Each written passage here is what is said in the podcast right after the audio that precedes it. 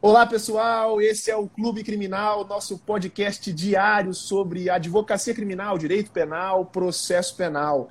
Esse podcast Clube Criminal é mais um dos vários trabalhos que fazem parte do Criminal na Prática, que é um movimento. O movimento Criminal na Prática é um movimento formado pelo Rodrigo Alvarez, defensor público há mais de 100 mil anos, que daqui a pouco deve estar chegando aqui no nosso podcast. João Ricardo Batista, que já fez júri do Oiapoque ao Chuí, inclusive na Lua, e por mim, Tiago Buni. Hoje a gente recebe um convidado muito especial, Alexandre Moraes da Rosa, e esse nome é muito importante, Alexandre Moraes da Rosa, cuidado para não errar o nome, grande doutrinador, o cara que começou a falar sobre teoria dos jogos no processo penal, um cara responsável por vários memes aí é, é, nas redes sociais, fantástico, que hoje em dia vem pesquisando muito sobre inteligência artificial, sobre prova digital, e é sobre isso que ele vem falar um pouquinho com a gente. João, se apresenta para o pessoal aí, dá um bom dia e já passa a palavra para o Alexandre. Valeu! Fala pessoal, bom dia a todos. Eu gostaria de agradecer você que assiste ao vivo a gravação do nosso Spotify, do, do nosso podcast todo dia aqui no Instagram, João Ricardo Batista, Thiago Buni e Rodrigo Alvarez no Criminal na Prática. Eu quero que você que está ao vivo aqui nos ajude. O pessoal que está chegando por agora, perguntando se vai ficar gravado, você fala que fica tudo gravado lá no Spotify. Só buscar por Clube Criminal e já aproveita e busca Criminal Player, tá? Tenho certeza que você Valeu. vai se encantar com um podcast fantástico, Alexandre Moraes da Rosa e Auri Lopes Júnior.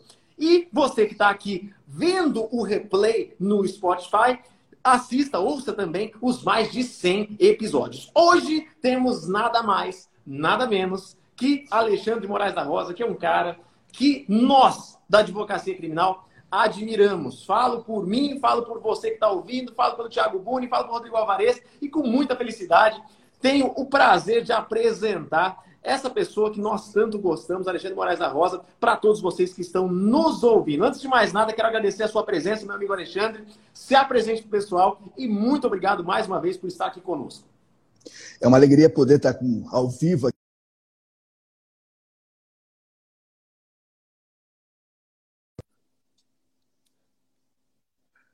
Agradeço ao Rodrigo, ao João, ao Tiago Buni, que da última vez me levou num restaurante maravilhoso lá. Foi muito legal poder estar contigo. E vamos falar um pouco. Então, pois é, eu vim falar com vocês sobre o que é a nova, a nova vertente, por assim dizer, do processo, que é pensar as provas digitais futuro, né? O futuro que já chegou e muitas vezes é desconhecido pela maioria dos advogados. Eu tenho certeza que vocês já se dedicaram a estudar essa questão. O relatório da Comissão Europeia, em 2019, coloca que 80% dos casos na Europa trabalham com provas digitais. E nós temos aí um percurso para poder entender se você.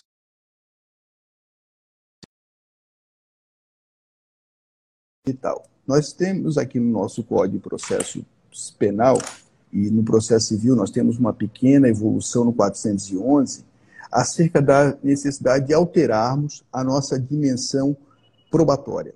Nós estamos acostumados com provas analógicas, que são documentais, testemunhais, é, por, por perícias, por busca e apreensão, interrogatório, documentos. E esse modelo analógico, ele sofre duas, duas, dois, dois influxos. Um continuista, em que nós transformamos o documento em um documento digital, e uma segunda questão que é a disrupção, a possibilidade de nós termos novos indicadores de validade da prova.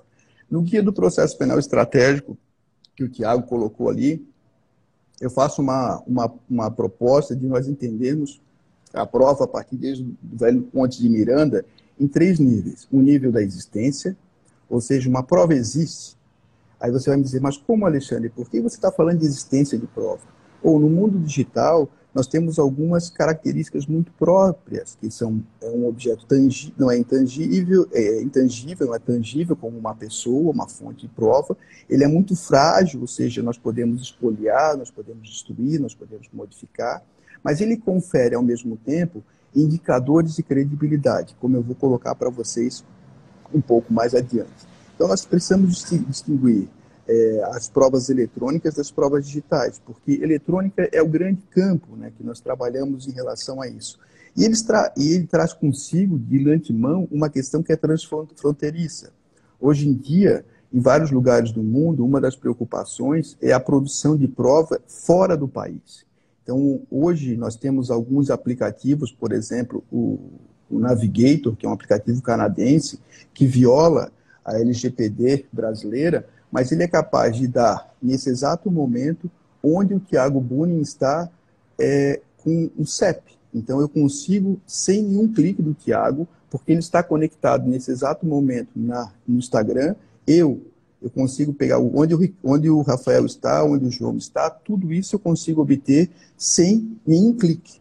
Nós vivemos semana é, nos últimos tempos uma denúncia forte no tocante ao Pegasus, que é um aplicativo de sonho, que é a possibilidade de hackear as pessoas com clique zero.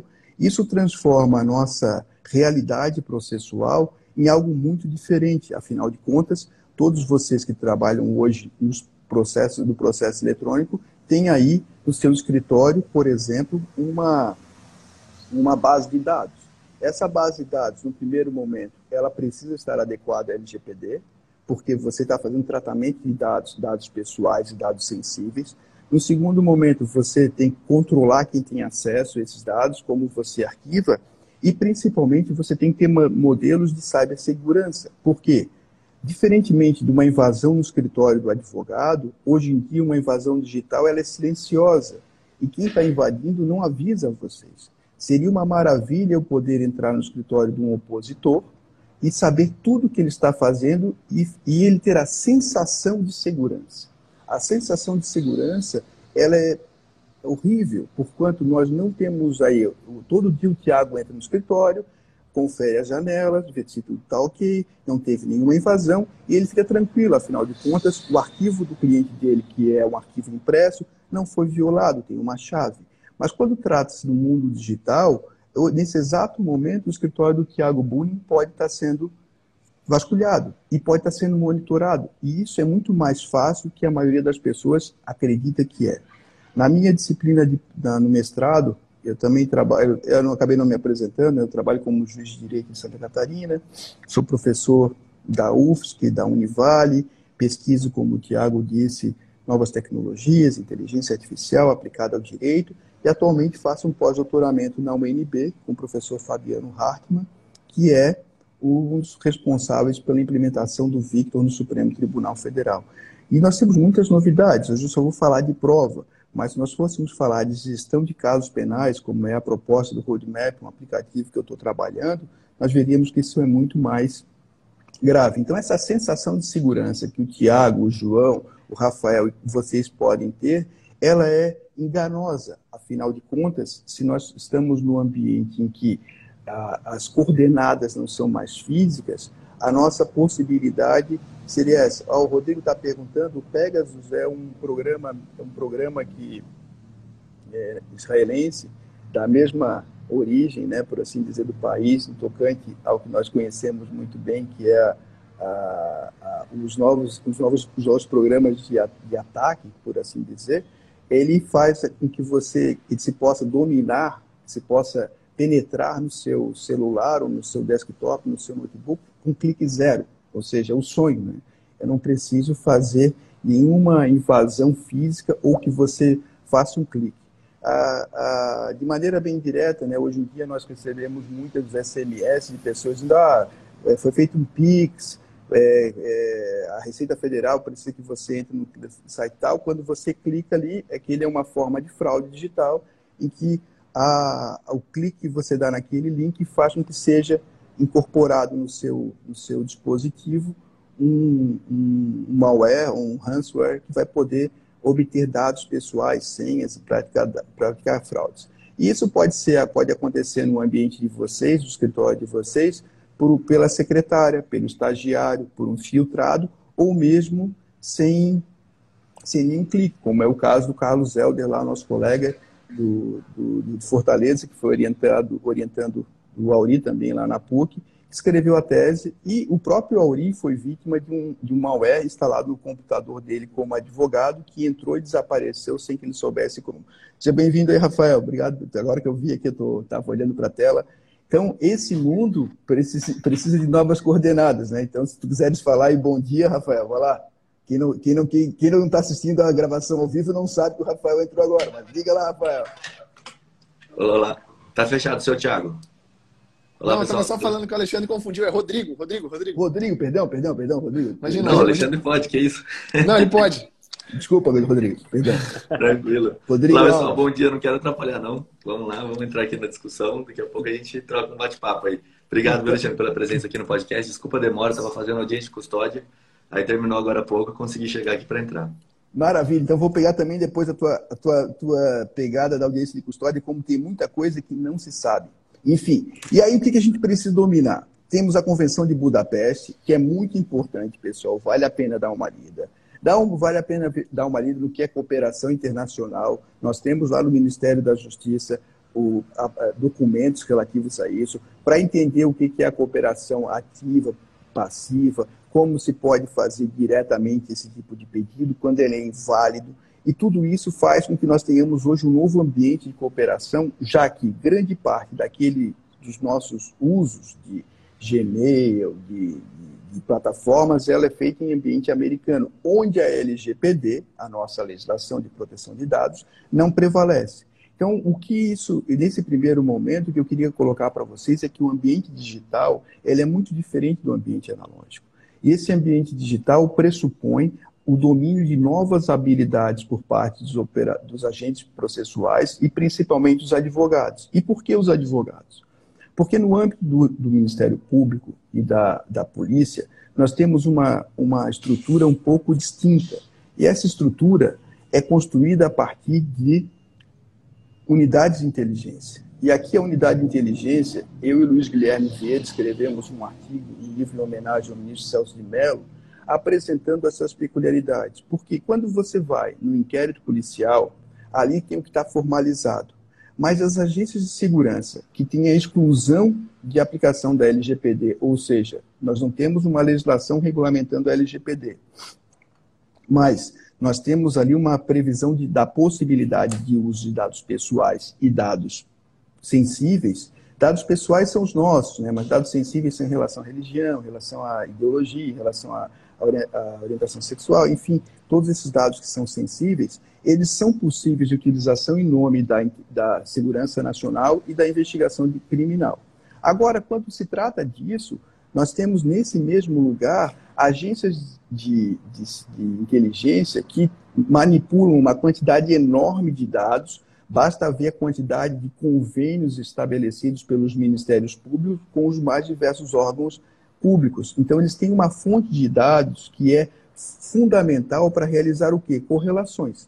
E essas correlações, elas são tão evidentes hoje que você tem uma, uma, uma disparidade digital enorme, porque os advogados não têm acesso a esses dados, não têm capacidade de processamento desses dados e não têm capacidade de correlação com os demais as demais investigações ou relatórios produzidos. Então, a disparidade, ou seja, quando se fala de paridade de armas digital, hoje, se a investigação digital e os documentos digitais são a grande maioria, os advogados hoje não estão atrás. Eles estão andando com, uma, com, com um Fusca, enquanto a Polícia Federal está com uma Lamborghini. Né? Então, até tem uma Lamborghini mesmo, porque a Polícia Federal a, a, colocou a logo da Polícia Federal naquele, naquela Lamborghini do, do, do, do cara preso por Bitcoin. Então, é, de fato, é essa a metáfora que pode ser utilizada.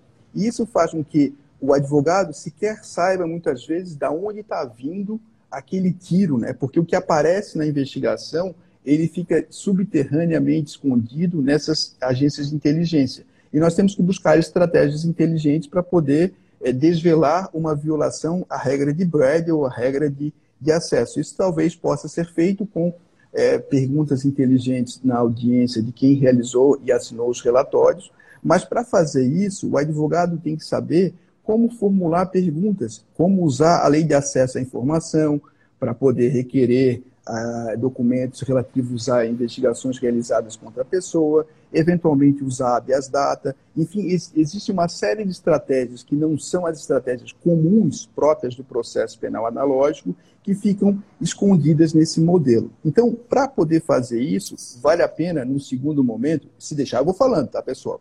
Então, vai falando, no, vai falando. No segundo momento, eu preciso saber, ter uma distinção entre dados e informação. O que, que é dado? Dado é qualquer byte, é qualquer informação. É qualquer dado, por favor, desculpa. Dado é, é a informação é o dado com sentido. Então não adianta para vocês baixar aí no arquivo, no arquivo quem está pesquisando, quem está fazendo é, uma defesa, baixou toda a jurisprudência do Supremo Tribunal Federal. Então ele tem lá os dados arquivados, mas ele não tem informação.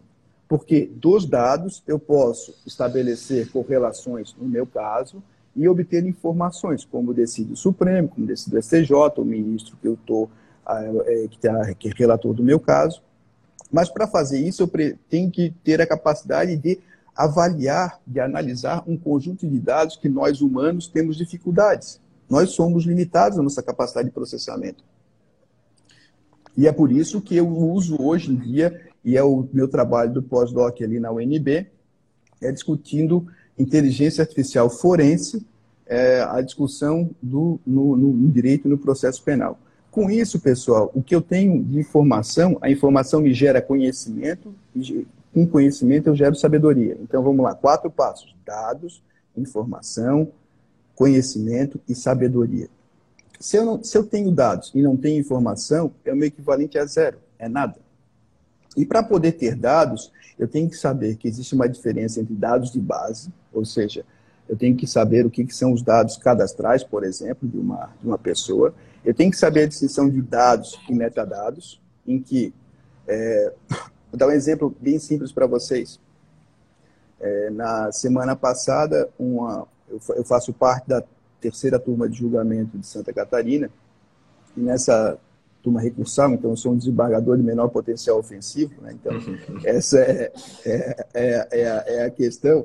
Então, nesse, nessa, nessa, é, agora como a sessão é, é, é virtual, é, é, online, o advogado pode, pode requerer a sustentação oral. E o prazo é de, de as sessões são quartas, é terça-feira até meio-dia para poder fazer a, a expedição de links, aquela história inteira. Um advogado reclamou que mandou um e-mail e esse e-mail não foi recebido e ele teria direito a fazer sustentação oral e, portanto, o julgamento era nulo. Né?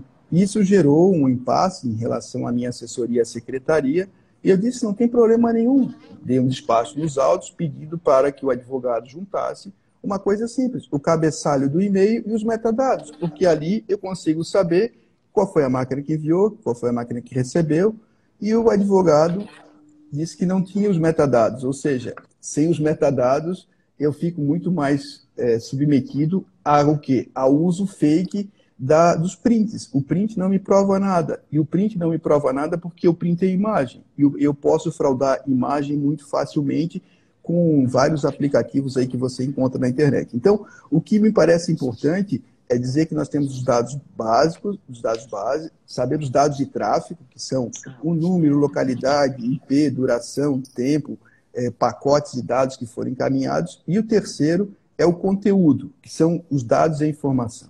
Então, quando o Tiago vai falar com o cliente dele, ele precisa ter certeza que não está sendo interceptado, e para isso ele precisa criptografar. Criptografar é caro? Não, é barato. Tem vários programas aí que você pode fazer de maneira fácil. O problema é que se você não tiver uma, não for uma criptografia forte, você está também tendo a sensação de que está garantido. E essa, essa, essa criptografia pode ser feita internamente, uh, ou seja, dentro do escritório, pode ser feita num conjunto de dados e pode ser feita, é, geralmente se faz ponta a ponta, como é o caso do Instagram.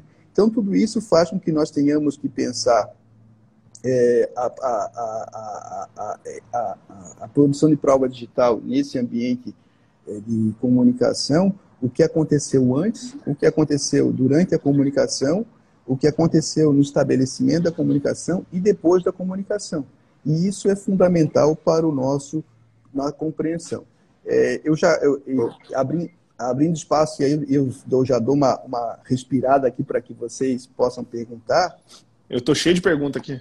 É, então vou, vou, dar dois, vou dar duas coisas bem rapidinhas. A primeira delas. Também tem. É, o, o, vocês têm aí um celular, uma, o celular esses dias participou da votação do ministro Barroso, vocês devem ter visto. O ministro Barroso está votando e, o, e ele está falando, Alex, a, a, a Siri. Siri. A Siri apareceu lá e deu uma conversa. conversa. Duas o vezes. James, o, é, o, o James Bates que é um, um, um americano, foi, foi com um amigo dele, o Victor Collins, ver a final do Campeonato Americano de Futebol. Eles torciam para o time, o time ganhou, eles torceram, ganharam, festejaram e beberam. Depois da, da comemoração, o James Bates foi dormir, a casa era dele, e a, o Victor Collins foi tomar banho. No outro dia, quando o James acorda, está o Victor Collins morto na banheira. Ele chama a polícia. A polícia tem que excluir a responsabilidade do James. Faz indagações típicas de alguém que faz uma, uma investigação analógica e verifica que há uma Alexa na casa. E solicitou à época, requisitou, na verdade, as gravações passivas da Alexa que foram a causa suficiente para exoneração. O James Bates não, não foi indiciado como possível assassino. A pergunta é: onde estão essas gravações que a Amazon faz? Elas podem ser requisitadas no processo no Brasil? Qual é o prazo que foi que ela fica disponível? Para quem requisita? E a, e a pergunta que não quer calar: já foram requisitadas em alguma situação e ninguém sabe? Então, hoje em dia, a nossa capacidade de traqueamento é assustadora. Assim que chegou a Covid, as grandes empresas, os unicórnios, diziam ah, a população está em casa, 70% está em casa. Por quê? Porque cada um de nós tem aí no seu celular, em geral nós temos uma, uma, um Gmail, esse um Gmail. Gmail faz o traqueamento. E esse traqueamento é tão legal, pessoal, que o André, que foi aluno meu e é um baita de um advogado, nessa área. Olha só que interessante, ele foi chamado um flagrante delito, e aí chega onde está o, Rodrigo agora, ele foi chamado um flagrante delito de um sujeito que foi reconhecido num assalto. Olha só, a, a, a vítima é, sofreu um assalto e, foi, e, teve, e fugiu, no, o assaltante fugiu no Chevrolet Prata. A polícia fez bloqueios, encontrou o Chevrolet, o Chevrolet Prata, e cada vez que encontrava, batia uma foto do condutor e mandava para o policial que estava na vítima. Pa é, parentes tá, pessoal? É muito comum a existência de grupos de WhatsApp em que se manda fotos de suspeito. A Lei Geral de Proteção de Dados autoriza, isso eu digo lá no meu guia, no processo penal estratégico, autoriza que as regras de proteção de dados não incidam na investigação criminal, mas investigação criminal dentro das regras formalizadas. Grupo de WhatsApp de policiais, agentes da lei, são ilegais, violam expressamente a LGPD e são passíveis de responsabilização administrativa, penal e civil. Ninguém pode mandar foto de ninguém em grupo de WhatsApp para fins de investigação, salvo pelos, pelos, pelos dispositivos oficiais e dentro de regras estabelecidas. Não é o vale tudo. O fato da LGPD excluir a investigação não dá aos agentes da lei o poder de, paralegalmente, realizar investigações dessa ordem. No caso do meu amigo, ele chega no. O sujeito é reconhecido, é levado para a delegacia e ele vê, vai à delegacia e o sujeito está desesperado, nunca foi preso, nunca foi processado diz o quê? Ah, não fui eu, não fui eu, não fui eu. Ok, tudo bem, respira, como diria o Auri, aguinha, bebe, respira, vamos lá. Um, dois, três, tudo bem. Não foi o senhor, não foi. Então pega aqui o papel, eu, fulano de tal, RG, CPF, na presença do meu advogado, fulano de tal, OAB tal, autorizo a autoridade policial a entrar no meu dispositivo com o fim de verificar o que? A linha de tempo. A linha do tempo está ali. A linha do tempo foi, foi verificada e o sujeito não estava, porque o celular foi apreendido com ele quando da prisão, não estava no momento em que a vítima disse que aconteceu a, a ação naquele local. O delegado, que era um delegado que não estava preocupado só em fazer flagrante, mas sim apurar o verdadeiro autor, mandou uma equipe, pra, por sorte do, do, do conduzido, era um lugar que tinha câmeras de segurança dos prédios e verificou que ele realmente estava lá. Ou seja, uma situação que geraria uma audiência de custódia no dia seguinte, pelo menos um dia de prisão, talvez uma, uma, uma lamúria para poder dizer para o juiz não fui eu, não fui eu, não fui eu, que fica, sabemos todos nós que na falta de evidências fica complicado, nem flagrante rendeu, porque a autoridade policial deixou de lavrar o flagrante diante das evidências ali havidas. Então vejam vocês que essa possibilidade de, de exclusão de responsabilidade foi, foi desafiadora. Só que o mais legal, João, é, Tiago e, Rafa, e Rodrigo, Rodrigo. É, é que, é que o, o, na hora de cobrar, o, o cliente disse assim, mas nem, o senhor não fez nada. Então, é, não, como não teve pedido de liberdade, não teve audiência de custódia, o cara não entendeu. Poxa, ele foi, ele foi pelo neurônio tecnológico. Genial. Ele foi é. liberado. Então, é nesse sentido que as oportunidades digitais estão aí e eu, e, é, é, e eu acredito que os advogados possam é, ampliar os horizontes a partir dessas questões. Então, valeu aí pela, pela, pela paciência de vocês nesse sprint e vamos lá para bate-papo. Ó, eu tô inscrito antes aqui, já nem deixei o Rafael começar a falar, que o Rafael queria falar aí, já até interrompi o Rafael. Ó, ó, olha só, o Rodrigo não... e João... Ô, Thiago, mas você não é... tem uma mãozinha para levantar, eu tenho, pô. Não, não tenho, não tenho. Foi, foi, foi, um boom de coisas quando o Alexandre tava falando, que veio na minha cabeça, eu quase interrompi ele umas 30 vezes. É... Mas o Alexandre contou uma história legal dele, eu vou contar uma, uma, interessante que aconteceu aqui no Mato Grosso do Sul, acho que o João tomou conhecimento desse caso também. Olha só, Alexandre, o advogado pediu resignação do júri, falou, ó, fui constituído hoje, segunda-feira, o júri é amanhã, terça-feira, preciso tomar conhecimento dos autos, não tenho condição de fazer o júri. O juiz falou, tudo bem, redesigne o júri. Mas TI, TI do Tribunal de Justiça, me informa se esse advogado consultou os autos alguma vez? Porque até isso, hoje em dia, os tribunais têm acesso. E aí voltou lá da TI, né, um registro de que o advogado tinha consultado os autos várias vezes daquele processo. Né?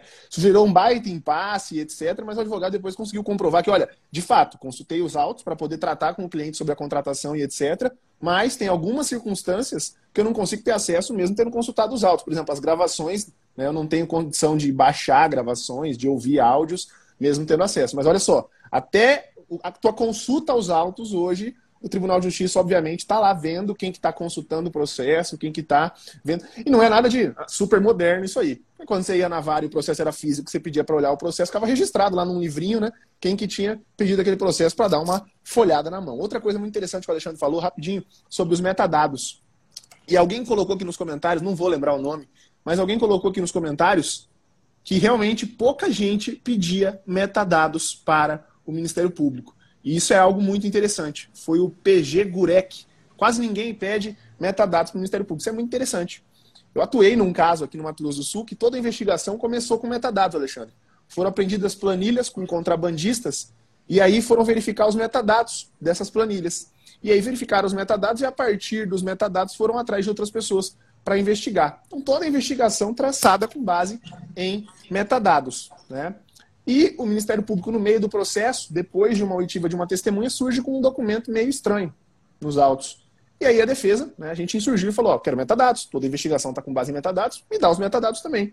Né? E não foi dado o metadado daquele documento. Por conta disso, essa prova não foi utilizada no julgamento, não foi autorizada para ser utilizada no julgamento, porque não tinha metadados. Uma investigação começa com base no metadados, tudo ali, to todas as cartas estão na mesa, eu pedi da mesma forma que eles estavam usando os metadados e não foi apresentado. Então, olha a importância disso. E aí perguntaram para o Rodrigo, né? Rodrigo, como que você mexe é. com metadados? Como que você acha o metadados? Vai lá, Rodrigo. É isso que eu ia falar. Ah, achei muito importante ali quando o Alexandre falou. É, eu até guardei aqui por conta disso. Hoje em dia, todas as fotos que eu pego de um assistido, que ele fala, olha, essa foto foi tirada no dia que eu tomei unhada da minha esposa e ela me agrediu. Tá aqui a foto. O que, que eu faço? Eu peço a foto original. E aí, deixa eu até mostrar rapidinho aqui para eles. Olha, é importante que você não me mande uma cópia, um print, nada assim. Tem uma foto minha e da Ana aqui, por mais que ela já foi alterada, essa foto, já foi passada em vários programas, ainda assim, se eu clicar com o botão, o outro botão aqui, o botão direito do mouse, pelo menos no Mac, tá? No, no Windows é igual, vir em obter informações, eu abro uma pagininha de informações aqui do arquivo, que seria quase o, o metadados aqui. Claro que um perito vai conseguir tirar mais informações, mas enfim, ele tem aqui, ó, que isso aqui foi retirado de um iPhone no dia tal, só que a foto foi numa Canon, a marca da Canon, a marca Cybershot, ela tem a, a, todas as informações de lente e tudo mais. E quando ela é tirada pelo iPhone, ela fica a geolocalização, o que é muito interessante da foto. E é isso que eu tenho feito hoje em dia. Quando o Alexandre falou, me despertou assim. É, eu estou comprovando aonde tirou. Então eu pedi esses dias para um assistido, olha, me manda por WhatsApp a foto original. E ele precisa enviar como arquivo para eu conseguir acessar os metadados. E aí ele tirou um print com o metadado.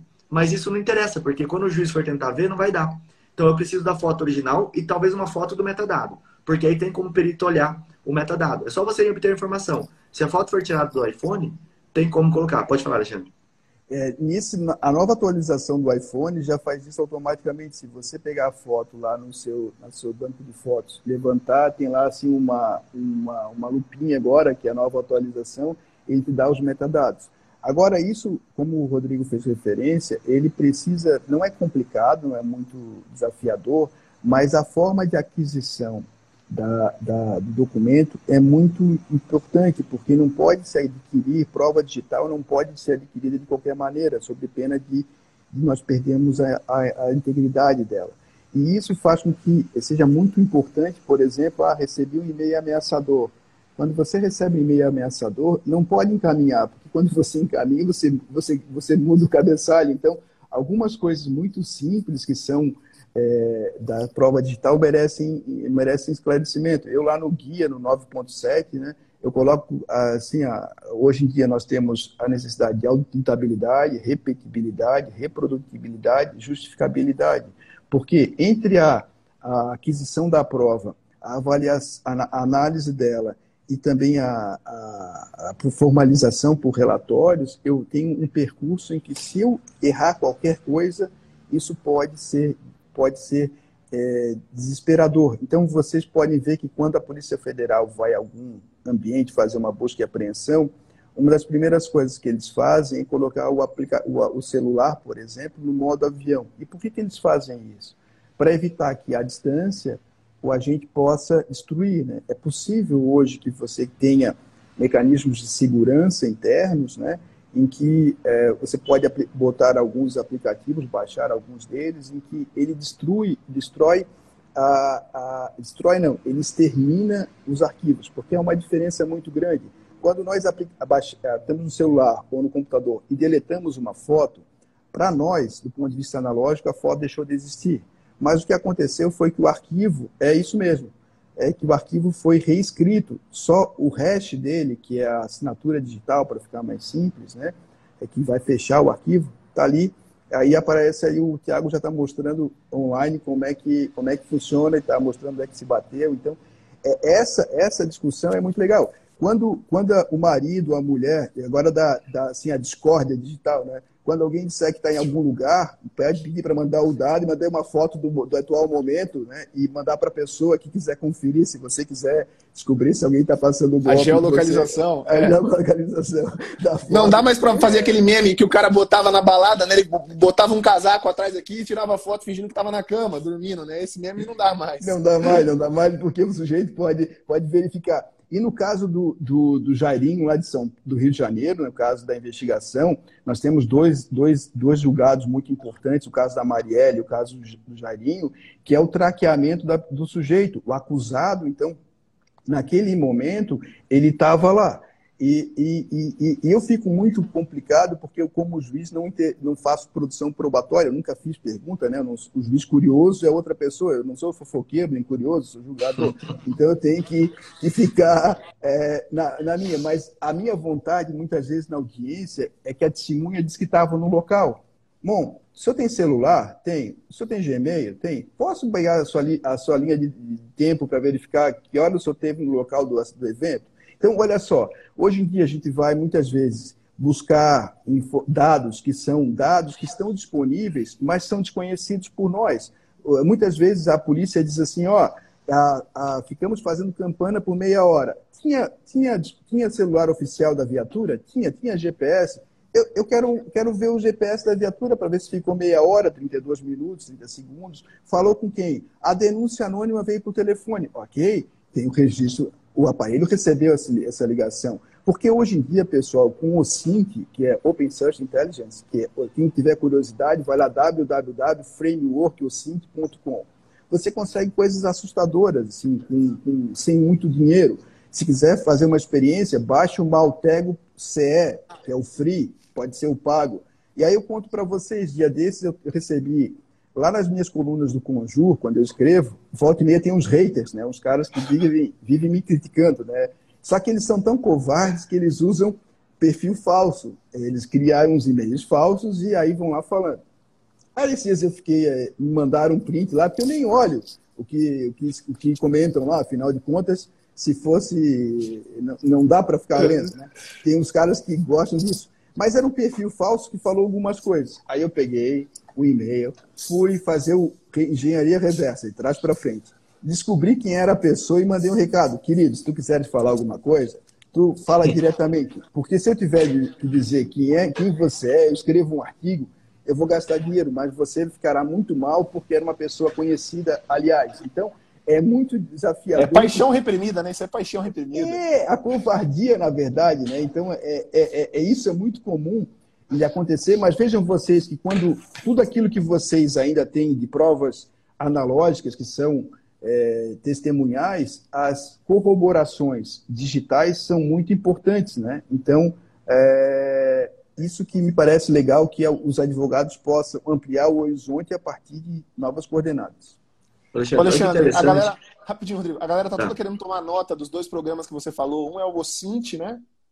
É, não, é um é, é, vai no é o Maltego. Vou escrever aqui na, na, na, na, Escreve aí para o pessoal, porque isso é muito interessante. Porque quando o Alexandre começa a falar sobre esse assunto, eu acho que a primeira coisa que vem na cabeça de muita gente é: poxa, mas como é que eu vou ter uma estrutura desse tamanho no meu escritório? Como que eu vou é, é, conseguir me opor a grandes setores de inteligência do Ministério Público, da Polícia Federal, da Polícia Civil e etc. E aí depois o Alexandre começa a soltar essas informações, e algumas informações, por exemplo, como o Rodrigo, de metadados, etc., você começa a ver que, peraí, é algo que você pode fazer numa estrutura pequena do escritório sem muitos recursos, né, Alexandre? Ô, Thiago. É assim. Desculpa. Opa, é, pode dar. É só que é, hoje em dia, se a gente tem um problema de dente, a gente vai no dentista. Então, eu acredito que o grande papel do advogado é saber os seus limites, de onde buscar. É, hoje em dia nós temos muitos profissionais da, do que a gente chama de computação forense, né, que, que podem, ser, podem ser trabalhados. Tem um, um livro, aliás, que eu gosto muito, que é esse aqui, ó, Computação Forense, que vale a pena ser lido. Esse livro é, é bem legal. É, em que se, o livro do Spencer também, do Siddle, do Siddle, do Siddle Spencer, sobre crimes eletrônicos, crimes digi, eletrônicos digitais. O, li, tá. o, livro do Elder sobre malware também, bastante interessante. A, a, dissertação dele, que virou o livro Tecnologias, que eu acabei de falar dele ainda há pouco, e eu, o, o Rodrigo, o Rodrigo é, lá do Rio Grande do Sul também, que acabei de fugir o nome dele agora, o Rodrigo, que escreveu o livro lá com o Yuri, que eu, que eu escrevi um texto, o Rodrigo está é, tá fazendo a tese de doutorado dele, então eles têm serviços hoje disponibilizados ao advogado, o RDS, que é um, um profissional, enfim, tem, tem muita gente que, que oferece esse serviço para o advogado, e o perito de Florianópolis, o, o, o Roberto Niela, o próprio Gabriel Bulhões tem a, tem a Etos Brasil, ou seja, esses serviços hoje em dia são de baixo custo e muitas vezes não integrados na defesa, mais porque não se fez um trabalho de saber quanto é que custa do que, de fato, é, procurar. Porque não vai cair no colo da, do escritório de advocacia a pesquisa, tem que se fazer. Isso é tão legal, pessoal, que o, o André, quando eu falo para vocês, ele tem acoplado no escritório dele que quando algum cliente liga, o telefone que ligou já cai num sistema de busca de quem é o telefone, quem está registrado, já faz pesquisa em fonte aberta, o robozinho dele vai fazendo tudo isso, então ele não vai falando com uma pessoa desconhecida, ele vai procurando, já raspa nos sistemas tribunais se tem processo da pessoa. Então, enquanto ele está falando, em cinco minutos ele tem um desenho, um, um, um due diligence do cliente em tempo real, que é alguma coisa fácil, relativamente barata. Esse livro aí é fantástico, do Carlos Zelder. Então, é isso que me parece importante, é, é, é essa, essa, essa curva de aprendizagem é algo que é, que, é, que é fundamental. Esse também é muito legal, muito legal mesmo. e, a, e, a, e, a, e, e cai na, naquele ponto que é o ponto de, de obtenção de habilidades. E aí, só para terminar essa minha alusão, eu cada vez me convenço mais de que a investigação defensiva é uma, uma, um caminho sem volta e que o, o advogado hoje em dia precisa, no seu, no seu desempenho, ter no contrato a clara definição de que existe os, existem os honorários, que é do, do trabalho jurídico, e existe um orçamento para investigação defensiva e um orçamento para esse tipo de, de, ferramenta.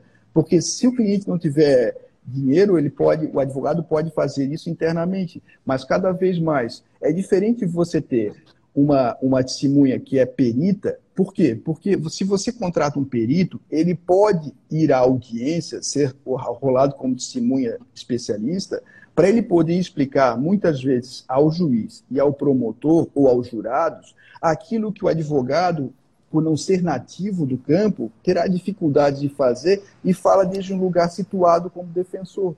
Quando você traz um especialista, e eu cada vez tenho ouvido, visto mais especialistas sentados como testemunhas. Por quê? Porque com a qualificação técnica deles, e com a reputação e a responsabilidade decorrente do falso testemunho, da falsa produção de perícia, da fraude processual, eles ganham um contexto muito mais relevante e um peso na hora de atribuir validade, invalidade e eficácia em relação à prova. Então é nesse é. sentido que eu, que eu aponto vocês. E olha só, isso, isso você está ouvindo o Alexandre, que óbvio, que é um professor, que é um doutrinador, mas é um juiz falando e confirmando aqui o Bruno, do Criminal e Prática, que está sempre com a gente aqui, juiz também lá em São Paulo. O Brunão falou: ó, isso é fundamental, o juiz precisa disso e etc. Uma dica estratégica que eu tenho feito nos processos criminais, que sempre tem prova digital, que sempre tem alguma prova por método oculto. Tem uma jurisprudência do Superior Tribunal de Justiça, depois posso colocá-la lá nos stories também, que ela diz, e isso é muito claro, que o assistente técnico não entra no número de testemunhas. Né? O assistente técnico de defesa, aquele perito colocado pela defesa, não entra no rol de testemunhas. E, eventualmente, você não precisa nem qualificá-lo no momento da sua resposta à acusação. Que às vezes você não tem já esse profissional contratado pelo cliente atuando, no caso, no momento de resposta à acusação, que é o teu momento para rolar testemunhas. Então eu coloco lá no rol de testemunhas de forma genérica. Assistente técnico a ser indicado pela defesa no curso do processo. Está rolado ali, está garantido ali né, a oitiva dele. E quem é esse assistente técnico eu vou indicar no decorrer do processo criminal. Então é muito importante você estar tá ligado a isso já para colocar na resposta da ação. Porque às vezes aparece um assistente técnico no decorrer do processo você não consegue mais ouvir ele porque o juiz eventualmente não autoriza. Então, bastante importante na resposta da ação você já usar dessa, dessa brecha. Né?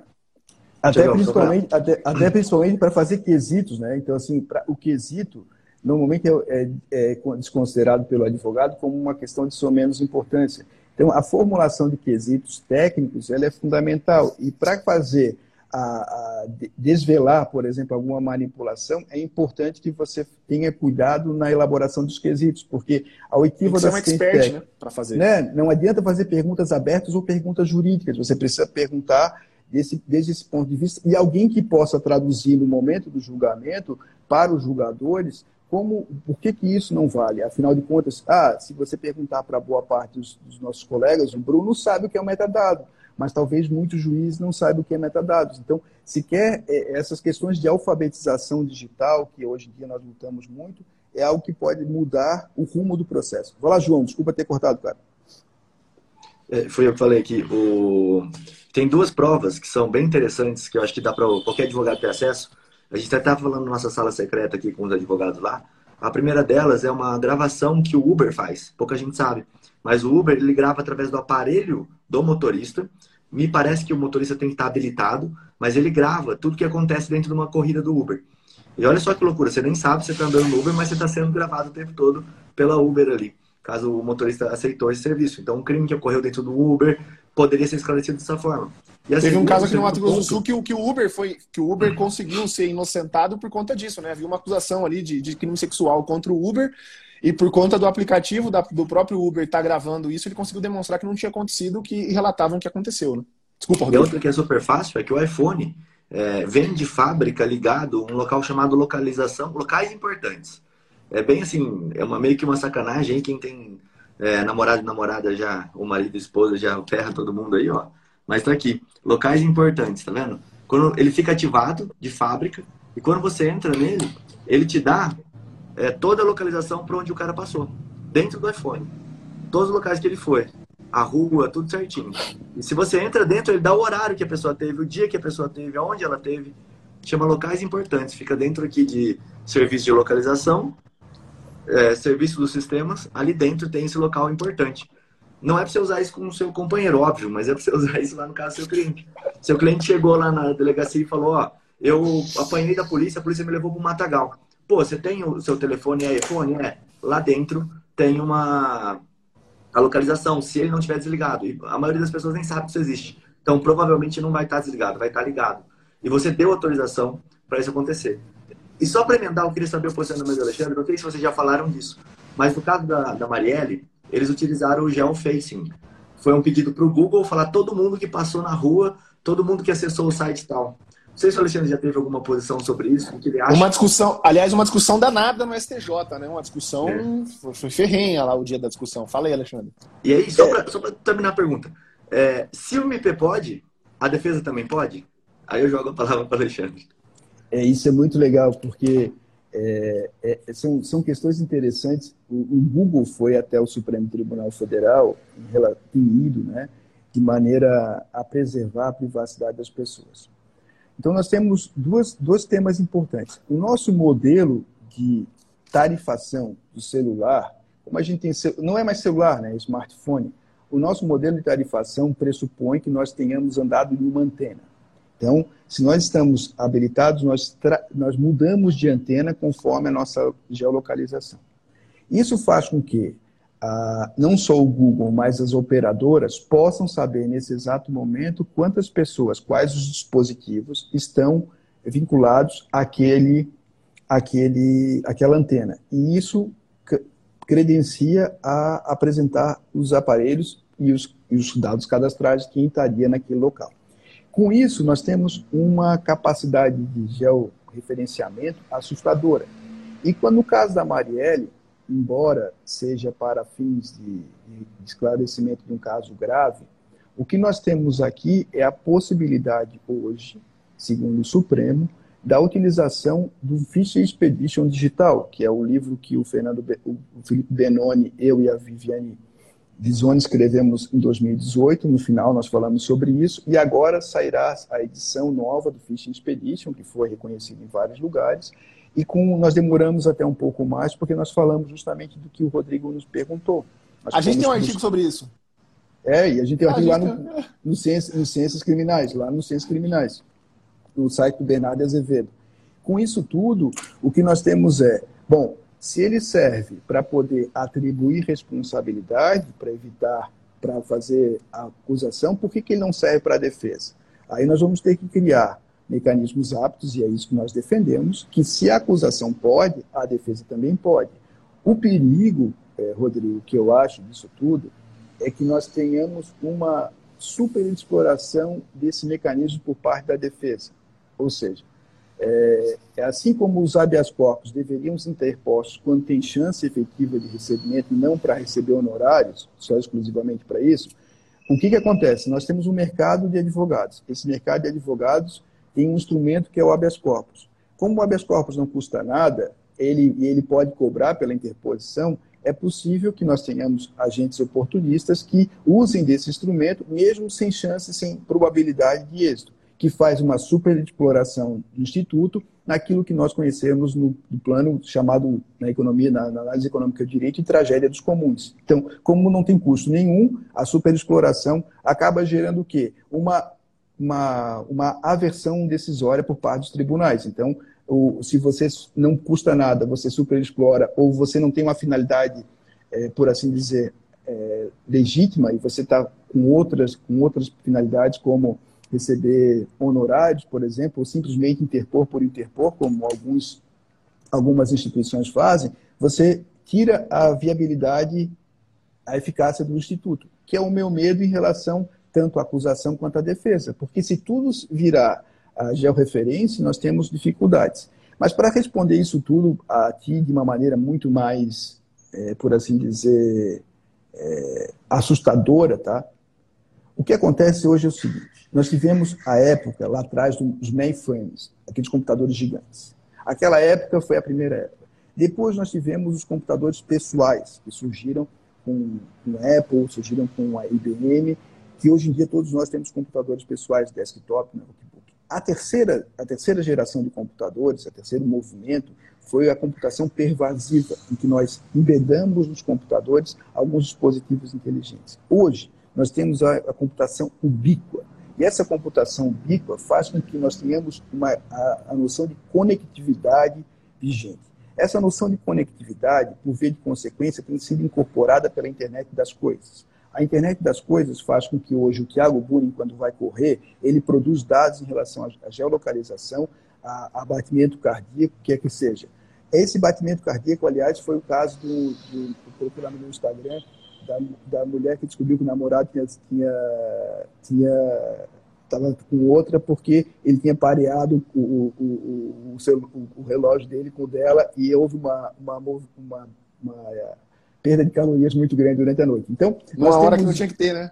É, duas da manhã. Então, o que aconteceu? Com a, com a computação ubíqua, nós vamos ter essa hoje, que é uma exceção da, da, da, georreferenciamento que é ativo, que a gente tem que requerer, isso pronto, Rodrigo. Então, me parece que essa discussão é uma discussão que tem tempo de vida, porque com cidades inteligentes, 5G, computação ubíqua, o georreferenciamento do modo como hoje é prospectivo, que nós temos que juntar os dados, tirar os que, que não têm correlação, isso será feito em tempo real. Então, a, daqui a pouco tempo, tudo aquilo que nós fazemos hoje como uma grande questão e diante do acolhimento do Supremo Tribunal Federal será é, condição de possibilidade. Eu posso dizer mais, assim, eu hoje em dia eu não tenho a, o software para fazer isso, mas analogicamente a gente consegue construir linhas de tempo e jornadas de pessoas de uma maneira fácil, e relativamente fácil. Mas sabe qual é o problema, Rodrigo? E aí que é o ponto mais legal do que eu tenho estudado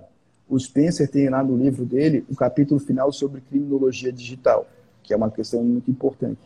Mas o que eu acho muito legal hoje estudar é, o, é a noção do modus operandi digital, teoria dos jogos. Se eu sei que você vai, vai me investigar por aqui, eu posso tomar medidas de prevenção para evitar isso. O que nós teremos é cada vez mais a responsabilização de amadores ou de pessoas que não têm capacidade de perceber a dimensão e, de outro lado, aqueles que são experts, ou seja, quando se fala de hacker, hacker é, é, não é do mal. Hacker é alguém que é nerd, que gosta dessas coisas. O cracker, que é o cara do mal, por assim dizer, né? O cracker é que faz golpes, o cracker é que faz várias, várias, várias, várias fraudes ou, ou crimes. Então nós temos, teremos uma, um outro problema que é nesse modelo do modus operandi, se eu sou alguém que vai praticar um crime e tenho noção de que tudo isso vai acontecer, eu tomo medidas de precaução para evitar a minha responsabilização. E isso é bem possível de ser realizado a partir do, do domínio de ferramentas tecnológicas.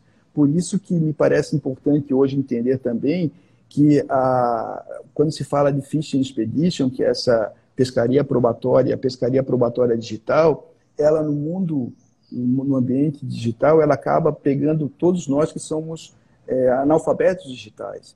Todos nós sabemos que devemos ter senhas fortes, mas provavelmente vocês têm a mesma senha em vários aplicativos, em vários sites.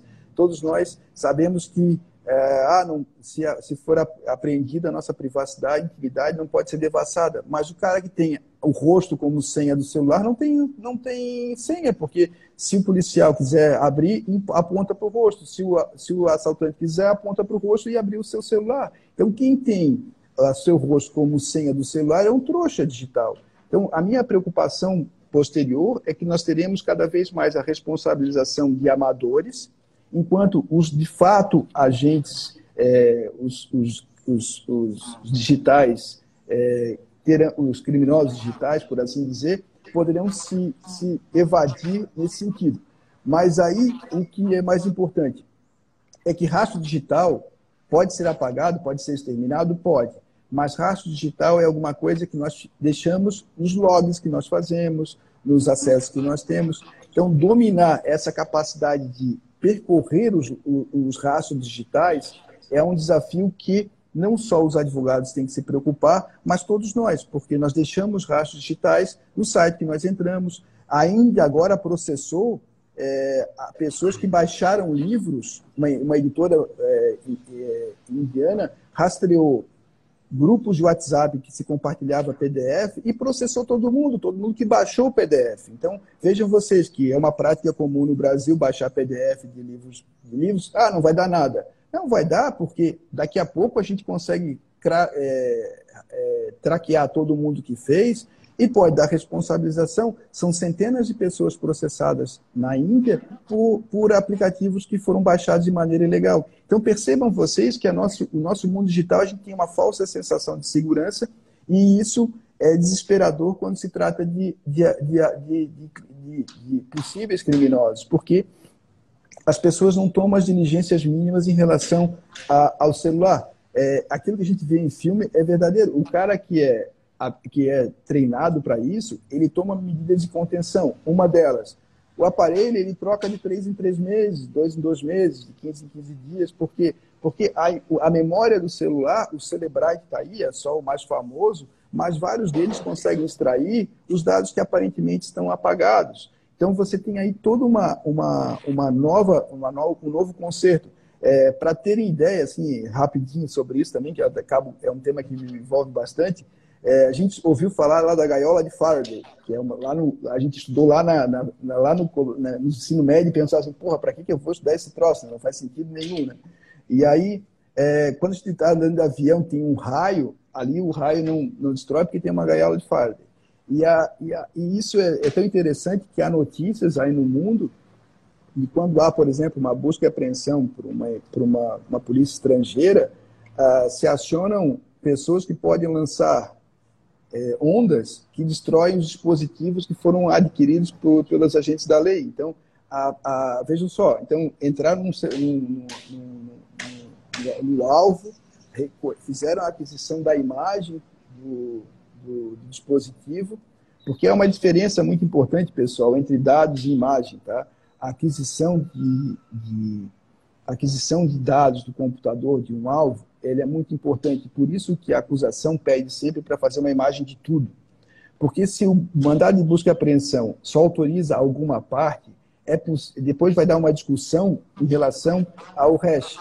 E, e aí a, a, a, discussão é bem mais interessante também, acho que está dando um, um, retorno em alguém aí.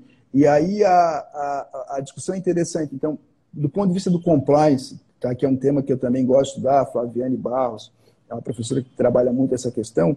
Uma das práticas que hoje as empresas fazem e os clientes deveriam fazer também para evitar riscos é toda todo o arquivo, todos os arquivos do escritório, por exemplo, da advocacia, do cliente, é, você poderia fazer o, o, o, fazer a aquisição prévia deles, as imagens com hash. Por quê? Porque a hora que a polícia for agir, o Ministério Público, e fizer a aquisição, você já tem os restos do documento. Então, você consegue provar que eles foram alterados.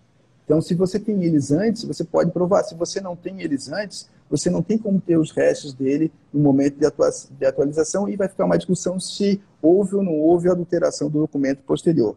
E aí, para todo mundo que está nos ouvindo, né, vale a pena lá é, fazer isso, ver que hoje o Verifact, perguntaram dos valores, né? o Verifact custa R$ reais para poder fazer por meia hora. Você consegue extrair conversas do WhatsApp, do Instagram, da internet, muito rapidamente, facilmente, com R$ reais. Então não tem nada de muito devastador no tocante a isso. É, no, to, no, que se refere à questão ao Verifact aí, que é um baita de um aplicativo, fácilzinho, vai lá, treina, vê os vídeos, você pode fazer a aquisição é, na hora, você não precisa necessariamente uma nota notarial que demora, tem que marcar, tem que levar o aparelho, enfim, você consegue fazer isso, é, às vezes, com, do, é, remotamente, oferecendo ao cliente mecanismos dessa ordem. Enfim, é isso que eu, que eu acredito que é o fundamental. E respondendo a pergunta do Rodrigo, é a georreferenciamento é uma tendência mundial, a gente não tem muito o que, que fazer, é uma, uma estratégia de investigação que foi acolhida, o segundo momento, ele tem que se lutar para que a defesa possa realizar esse tipo de pedido quando for relevante de fato, para evitar que o georreferenciamento acabe sendo mais um elemento corroborador da responsabilidade penal do agente. Então, não adianta blefar no mundo digital. Se você não tem indicadores robustos de que a prova é favorável, é muito ingênuo você pedir por pedir é, situações como essa, relembrando a minha exceção, que é quando o sujeito for é, um, um profissional da área, né, um expert, ele já vai tomar medidas de prevenção para que ele não possa ser localizado. Então, é, isso é muito, é muito significativo, porque a ingenuidade digital acabará responsabilizando muita gente nesse país. Sensacional. Alexandre, é, muita gente perguntou o nome do livro, onde, por onde adquirir. Eu coloquei aqui, fixei no comentário, Guia do Processo Penal Estratégico. Está né? Lá disponível no site da Mais Editora. Tem cupom de desconto para o pessoal, Alexandre? Tem, Tem, cupom de desconto? É Alexandre 10, é só botar lá no, na, no cupom Alexandre 10, que aí consegue lá um desconto, um desconto disso. Tem o livro é, que saiu também ah, recentemente, tem um livro lá que é Ensinando um Robô a Julgar, quem tiver, custa o livro custa menos do que um iFood, então vale a pena pedir lá junto. Esse livro é, eu gosto muito, que é com Daniel Boeing, que foi o aluno mais brilhante que eu já tive na vida. O Daniel Boeing e eu escrevemos um texto para dar as pequenas coordenadas, assim, o que, que é um agente inteligente, o que, que é machine learning, o que é deep learning, como é que funciona a máquina, o que, que ela pode fazer. Então, é nesse exato momento que você ficou aqui no almoço nos acompanhando, e obrigado a todos vocês, também quem está nos ouvindo depois no podcast, todos nós sabemos que é, nesse, nessa uma hora foram publicados dezenas, centenas de artigos, publicados acordos, e nós não conseguimos acompanhar. Então, a máquina pode nos auxiliar a separar o que é importante para nós, classificar, assim como o Gmail faz de uma maneira muito menor classifica os nossos e-mails que nós recebemos, e às vezes erra, mas aqui não é um algoritmo classificador, a máquina pode nos auxiliar a classificar. Você perde quanto tempo lendo decisões que não são relevantes? Quanto tempo você fica vendo vídeos que não são relevantes? Então, a nossa capacidade de melhoria do desempenho com máquinas é legal. E aí eu já aproveito para fazer o merchan, né, que, desculpa, João, acabei, acabei de falando muita coisa aí contigo, a, a, a, eu estou, junto com a Views e com a, e com a Seonet, a gente está elaborando ali um, um, aplicativo chamado Roadmap Crime, que é para fazer uma gestão de caso. Vocês têm aplicativos que fazem gestão de documentos. O que é a gestão do caso é alguma coisa que existe no ambiente americano e que logo, logo aí estará estourando, que é a possibilidade de você relacionar essas inferências, criar planos de ação, criar avaliação de risco em cada caso específico, organizando, estruturando o seu conhecimento de uma maneira mais, é, mais é, metodologicamente justificada. E sabe por quê? Porque todos nós confiamos muito em nós. Né? Nós temos assim, ah, eu dou conta, eu já fiz isso. Mas cada caso, do, cada caso realmente é um caso, é uma singularidade.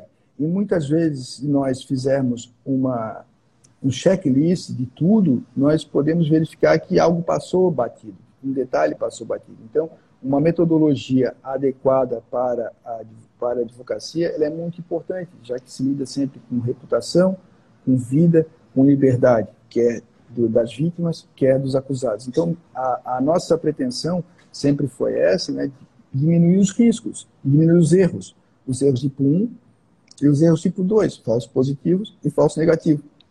Eu e o Luiz Eduardo Cani estamos escrevendo um livrinho muito legal, assim, um livrinho que, que, que deve sair aí, nós estamos finalizando, que é um livrinho sobre erros judiciários, e nós estamos apontando os problemas, os, os, os pontos em que se erra mais e as, as, as táticas para poder errar menos, tanto do parte da acusação, mas principalmente da defesa. Onde se erra mais? Aqui se, cria, se, se citou aqui no início lá o livro que eu escrevi com a Paola Wojciechowski, que é Heurísticas e Viés, que eu acho muito legal, e, e, que mostra como nós podemos errar menos. E esse errar menos, nós temos sempre uma noção de suficiência, né? Ah, não, vai dar tudo certo, vai dar errado. Então, como a gente pode avaliar é, cada detalhe no tribunal do júri, né? Então, eu, eu depois, no júri, pessoal, o João fez júris há, há muito tempo, né? E a gente, é, eu fui, fui juiz de uma vara do júri em Joinville, que é uma cidade um tanto quanto violenta, e a, o, que eu, o que eu ouvia muitas e muitas vezes, no que se refere a, ao júri, é uma coisa simples, né? que é a relação do advogado com seu cliente durante o julgamento.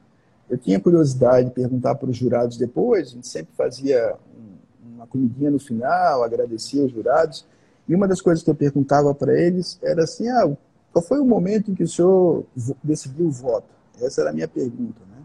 Então, muitas, muitas e muitas vezes a pergunta era dita que eles não entenderam o caso, né? porque para o advogado e para o promotor, as provas estão disponíveis. Para eles, as provas são faladas, são ditas. Então, por mais que se tenha, se mostre para eles, um laudo, para nós é, é comum, para eles não é. Então, essa, esse desconhecimento fazia com que houvesse uma adesão, muitas vezes, ao, ao Ministério Público ou à defesa por questões estéticas ou por questões de, de, de, de firmeza na apresentação dos argumentos. No que o visual law, para mim, é alguma coisa muito importante.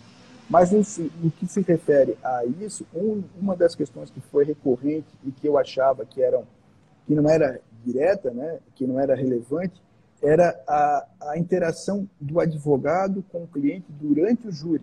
Ou seja, quanto mais interação do advogado com o cliente em relação a, aos detalhes, isso transmitia ao jurado uma sensação de que havia, de fato, uma, uma defesa efetiva, ele estava procurando se defender, do que aquele que ficava parado é, somente assistindo. Então, eu vejo só com um detalhe desse, que isso não tem validade científica, afinal de contas, não foi uma pesquisa é, operacional, mas o que eu fazia como curioso e já professor na época era perguntar qual foi o momento que o senhor decidiu.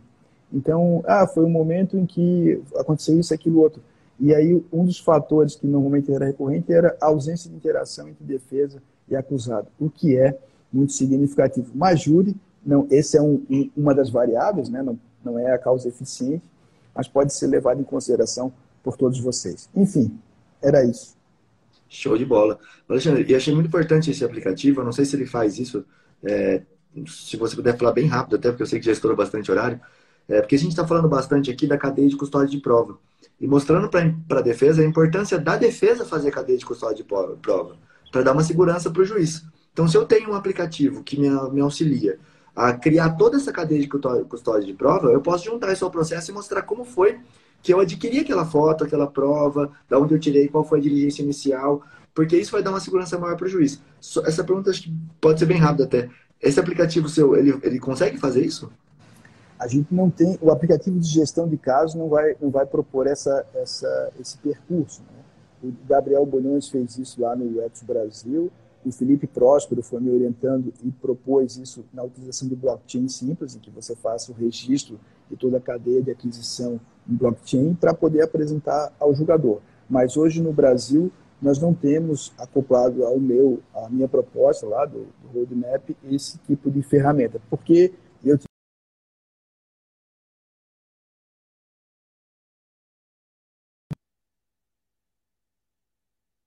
depois vai se acoplar algumas ferramentas operacionais, entre elas as ferramentas associadas, os APIs, né, para poder ser mais específico que se possa fazer. Não, beleza, então era isso que eu tinha para falar para vocês. Agradeço muito a possibilidade, estou à disposição lá no Instagram, no material, no guia. É, e vamos discutir, porque a, afirmando para todos nós aqui, não se trata de é, criar jeitinho digital, de evasão digital, e sim de integridade, de auditabilidade, de transparência na obtenção de provas.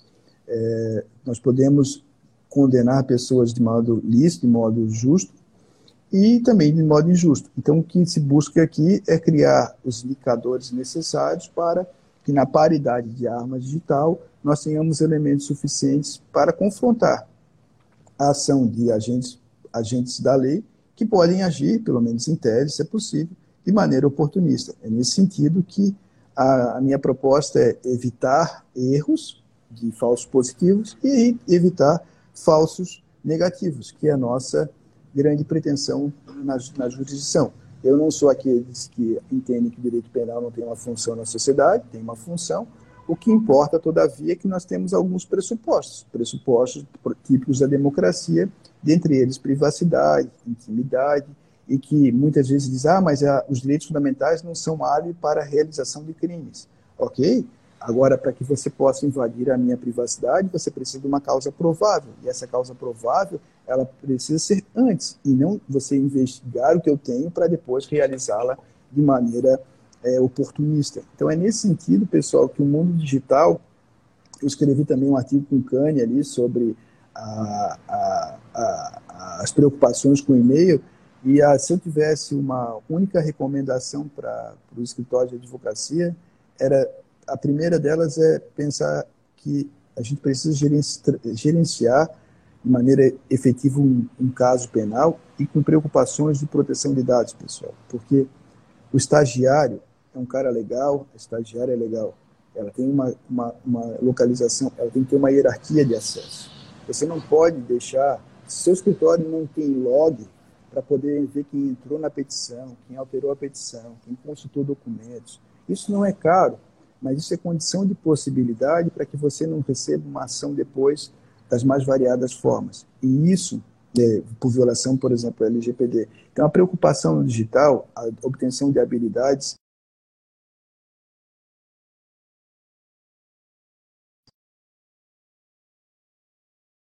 E eu sou autista, então, por ser autista, eu acabo tendo mais facilidade.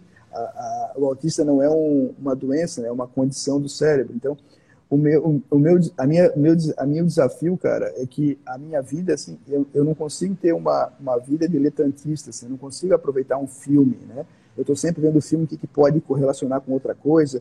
É, eu chego no, no, no, no, restaurante e penso assim, pô, mas se ele botasse aquelas mesas para lá, mesa para cá, poderia ter, ter espaço para mais umas duas cadeiras. Então, eu fico sempre imaginando a minha vida é um inferno no tocante a isso. Então, eu fico o tempo inteiro buscando correlações das coisas, o que é o que me ajuda a entender o funcionamento da, da, da, da, da inteligência artificial, que se divide em várias, em, várias, em várias questões. Mas o que é fundamental é melhorar o desempenho de todos nós, e isso pode ser feito com medidas simples e, e, e não caras, né? como, por exemplo, a ampliação da O5. Valeu, os Fortaleza, todo mundo que estava aí. Show de bola, tá valeu, sem valeu. som, Thiago. Valeu, obrigado. Rodrigo, não sei se você percebeu, mas queria agradecer o Alexandre e parabenizar. Acho que batemos nosso recorde ao vivo. Eu, eu vi aqui, verifiquei que no momento 437 pessoas ao Poxa, vivo no pico da nossa live sensacional, sem dúvida isso é, é, é, é, em virtude da sua presença aqui, Alexandre. Obrigado, um prazer ter você aqui. Vamos ver se até o final do ano a gente arranja um espaço de novo na sua agenda para você voltar e a gente falar de outra coisa aí, para a gente tratar de algum outro assunto. É um prazer estar com vocês e todos os episódios do nosso podcast Clube Criminal ficam disponíveis e gravados no Spotify. Vai lá, Rodrigo. Show de bola, Alexandre. Só agradecer. Muito legal o papo, várias ideias vão surgindo assim, o Alexandre está falando. Todo mundo estava anotando, eu estava pesquisando o site, eu deixei tudo aberto aqui para a gente poder dar uma olhada melhor. Então, assim, obrigado aliás, mesmo, viu? Aliás, aliás, tem uma novidade, assim, porque o Criminal Player agora, junto com a Vel Computadores, a gente está fazendo uma, uma. desenvolvendo um computador que o Rodrigo fez referência, estava desenvolvendo um computador com um suíte só para advogados. Porque hoje em dia, na vida digital, o que o Rodrigo fez referência, é tem várias abas abertas. Eu não sei como é que é a aba de vocês, mas os computadores eles não têm uma capacidade disso. Então, com meus filhos, o Felipe e o Arthur são gamers, né? Então eles me pediram um computador bom e queriam o da Vel, que é uma empresa Santa... brasileira, aliás. E aí a gente, eu perguntei, entrei em contato, sim, vocês não têm um para o jurídico? Não, não tem, a gente está fazendo agora uma formatação mínima, porque no meu Avel que está aberto aqui, eu tenho atualmente 487 abas, abas em aberto. No outro tenho o, tudo aberto, tenho é, o Obsidian, tenho seis cofres no Obsidian, enfim, tem tudo aberto e ele não trava porque é uma maravilha é, nessa questão. Então, vale a pena ter um, um desse aí com algumas noções básicas de, de jogos e principalmente uma coisa que eu acho fundamental, tá, pessoal? Eu estou no segundo grau e hoje em dia uma audiência, veja só, como é que é uma audiência criminal? Ela é gravada do início ao fim. Quanto tempo dura uma audiência criminal? Uma infinidade. A alocação do tempo é uma alocação é, difícil. Então, pessoal, faz os melhores momentos da audiência, pelo amor de Deus, e junta autonomamente. Isso é fácil, o estagiário de vocês sabe fazer. Então, porra, é, não me faz ver uma hora e meia para dizer que é no minuto 37,52 para eu ter que baixar aquele arquivo que demora um caminhão de tempo para o computador abrir, e vocês, o meu abre rápido, mas para que eu tenho que botar coisa, vai lá e faz os melhores momentos. Segunda coisa, dica final. É, quantas e quantas vezes eu fiz é, audiências instrução de julgamento de tráfico em comunidades que eu não conheço? Porra, junta o mapa da comunidade, faz uma filmagem de drone para onde é que foi, onde é que parou a viatura, onde é que não parou a viatura, onde é que foi, onde é que via. Junta um negócio, uma, uma documentação de drone. Se puder, faz o que o, o Roberto Niela fez, cara. Roberto Niela vai lá, é perito, Floripa, que está aqui, na, eu sigo também. Ele faz o seguinte, ó, qual é o tamanho do Rodrigo? O Rodrigo tem 1,80m. Ele foi, ele foi testemunha? Foi. Ele disse que estava onde? Pega lá e vai e coloca uma filmagem de 1,80m, do lugar que ele estava, para mostrar a visão que ele poderia ter. Então você consegue correlacionar isso muito legal. A vítima, a testemunha, tem, tem celular, o celular da, da testemunha produziu dados em relação a isso. Então a gente, se pudesse é, sugerir, é, Tiago, Rodrigo e João, se a gente pudesse fazer no futuro um, um, um encontro desse só sobre visual law, sobre realidade aumentada, sobre realidade virtual, Boa. No, no, no, no, ambiente do processo penal, ele fica muito legal, porque o Bernardo pode ser um parceiro também. É, exatamente, pensei nele. Você e o Bernardo, vamos combinar um dia desse. E, a, e isso é muito legal porque a gente tem hoje alguns recursos, free, inclusive, para mostrar essa, esse tipo de representação visual que melhora a cognição. Então vamos lá comer alguma coisa, né? Porque ninguém tá, é, de, é de ferro. vamos lá. Boa audiência para vocês à tarde, quem está com audiência, quem está nos ouvindo fora do horário. E siga lá. Ah, é, última, última, última, última, última, última.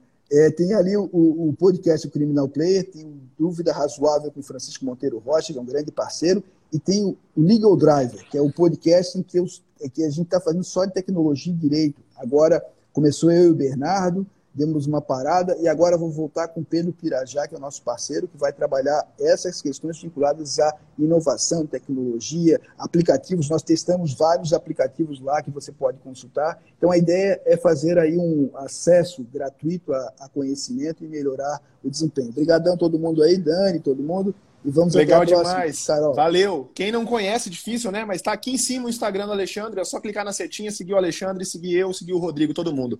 Valeu, pessoal. Quem nos escuta pelo Spotify, muito obrigado. Um abraço. Até mais. Tchau, tchau. Valeu, Paz, minha excelência. Paz, minha excelência. Paz, minha excelência. Valeu.